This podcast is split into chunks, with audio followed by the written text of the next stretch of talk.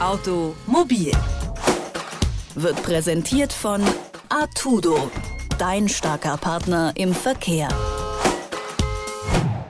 Autofahren ist heute kinderleicht. Spurhalter, Einparkhilfe oder Müdigkeitswarner. Es gibt praktisch nichts, was moderne Assistenzsysteme fürs Auto nicht können. Selbst das teuflische Einparken ist kein Problem mehr, denn mittlerweile gibt es Kameras, die den toten Winkel quasi abschaffen. Die Liste von solchen Assistenzsystemen im Auto kann ewig so weitergeführt werden. Der Trend ist also ganz klar. Immer mehr Technik ist in modernen Autos zu finden und immer weniger muss der Autofahrer selbst tun. Allerdings, das kann man wohl so sagen, ist nicht jede technische Hilfe auch wirklich sinnvoll. Im Gegenteil, manche sind sogar richtig gefährlich.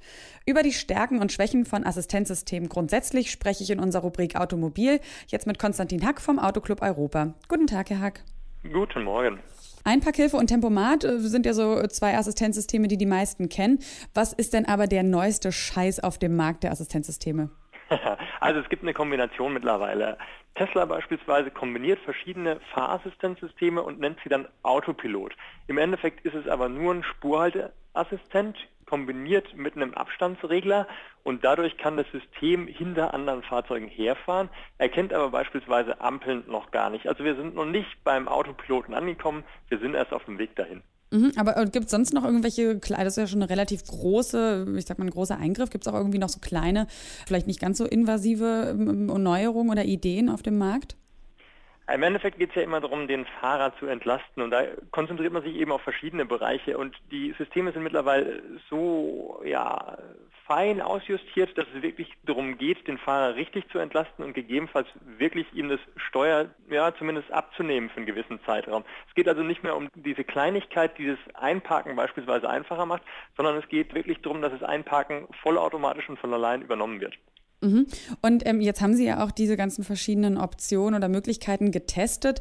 Haben Sie da herausfinden können, welche Features tatsächlich sinnvoll oder am sinnvollsten sind? Also in der Tat, es gibt verschiedene Features, die sind sehr wichtig, weil sie vor allem der Verkehrssicherheit dienen. Und wir bewegen uns momentan noch in dem Feld, wir sind noch nicht beim autonomen Fahren, wir sind erst auf dem Weg dahin. Und alles, was es an Assistenzsystemen gibt, die sollten auf alle Fälle dafür sorgen, dass weniger Unfälle entstehen oder gegebenenfalls eben die Unfallfolgen niedriger sind. Ganz wichtig wichtig in dem Zusammenhang ist beispielsweise die Notbremse mit Personenerkennung. Das heißt, ich fahre durch die Stadt, eine Person läuft mir vors Auto und das System bremst wirklich bis zum Stillstand. Momentanige Systeme äh, unterstützen mich nur beim Bremsen. Das heißt, ich gehe auf die Bremse, das System erkennt, ich möchte Notbremsen und hilft mir und verzögert einfach stärker, als ich es vielleicht machen würde. In Zukunft wird die Bremsung dann komplett autonom durchgeführt, bis das Fahrzeug wirklich beim Stillstand ist. Und das ist eine Sache nach dem ABS und nach dem ESP, was sich ja schon sehr stark etabliert hat, ist das wirklich eine Möglichkeit, um weitere Unfälle, vor allem in der Stadt, wo sehr viele Unfälle entstehen, wirklich stark zu reduzieren. Auch ganz interessant sind solche Assistenten wie beispielsweise der Spurwechselassistent oder der tote Winkelassistent, die mir einfach helfen, in Bereiche ja nochmal zu überprüfen, die ich nicht sehen kann, weil es eben der tote Winkel ist. Und dafür gibt es eben Kamerasysteme oder Radarsysteme, die können einfach dahin schauen, wo ich selbst nicht hinschauen kann. Und welche Investitionen würden Sie sagen, lohnen sich überhaupt nicht? Also es wird heutzutage unter dem Begriff Müdigkeitswarner beschrieben.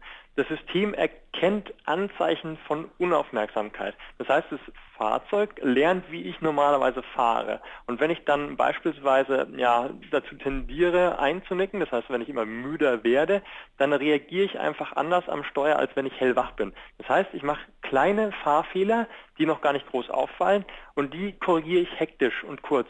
Und das erkennt das System und blendet dann beispielsweise eine Kaffeetasse ein. Im Endeffekt ja nur durch Logik wird diese Information weitergegeben. Wenn ich jetzt aus welchem Grund auch immer einfach drei, vier hektische Bewegungen mache und das System denkt, ich sei müde, bekomme ich auch die Kaffeetasse, obwohl mein Adrenalinpegel voll gefüllt ist und ich hellwach bin. Das ist ein System, das gaukelt so ein bisschen Sicherheit vor, ist jetzt nicht wirklich notwendig und aus dem Grund sagen wir auch ganz klar, das kann man sich sparen.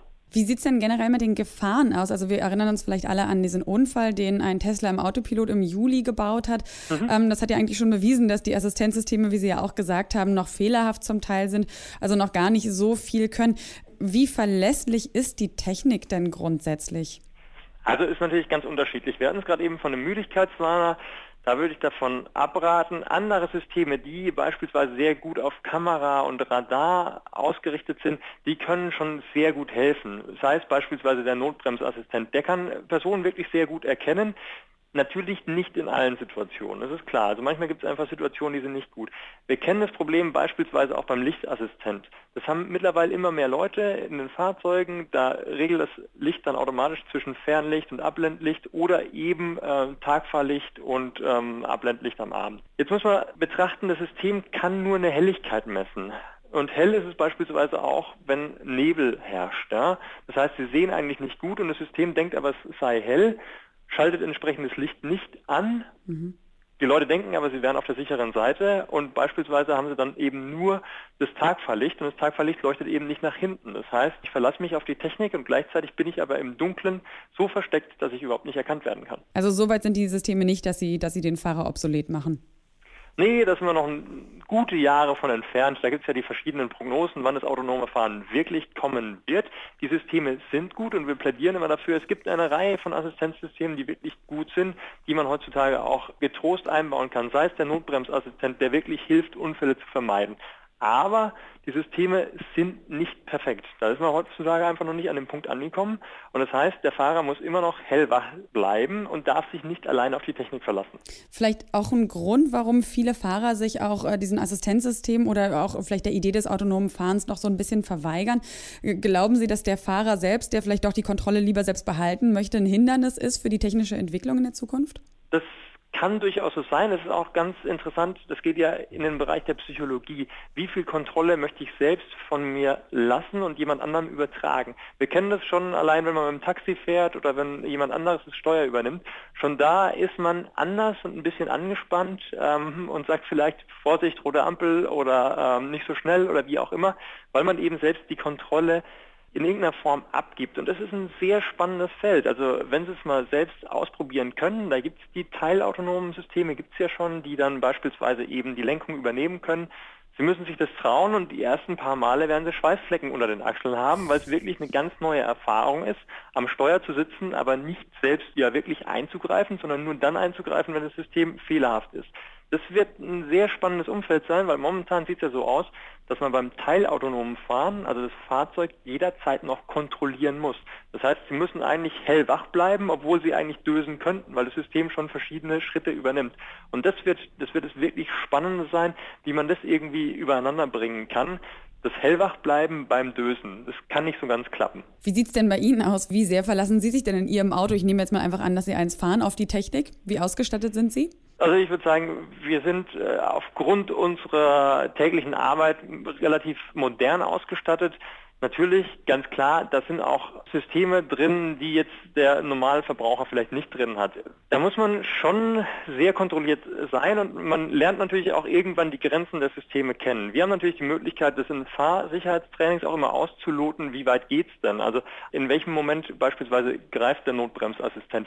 Das hat der Normalsterbliche, sage ich jetzt mal dazu, gar nicht, weil er das im laufenden Verkehr sehr schlecht erkennen kann. Also er wird eher sich gestört fühlen, wenn das System zu früh bremst bremst, aber er weiß nicht unbedingt, wo sind die Grenzen. Deswegen plädieren wir auch mal dazu, wer ein neues Fahrzeug hat, gerne ein Fahrsicherheitstraining buchen, um einfach zu erkennen, wo sind die Grenzen des Systems, wie weit kann es gehen, wo sind wirklich noch ja, Lücken, wo das System nicht gut genug ist.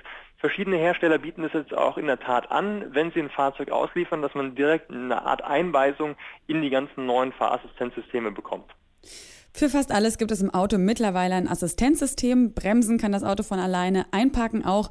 Wie sinnvoll das ist und wo noch nachgebessert werden muss, das hat uns Konstantin Hack vom Autoclub Europa erklärt. Vielen Dank für das Gespräch, Herr Hack. Gerne. Automobil wird präsentiert von Artudo, dein starker Partner im Verkehr.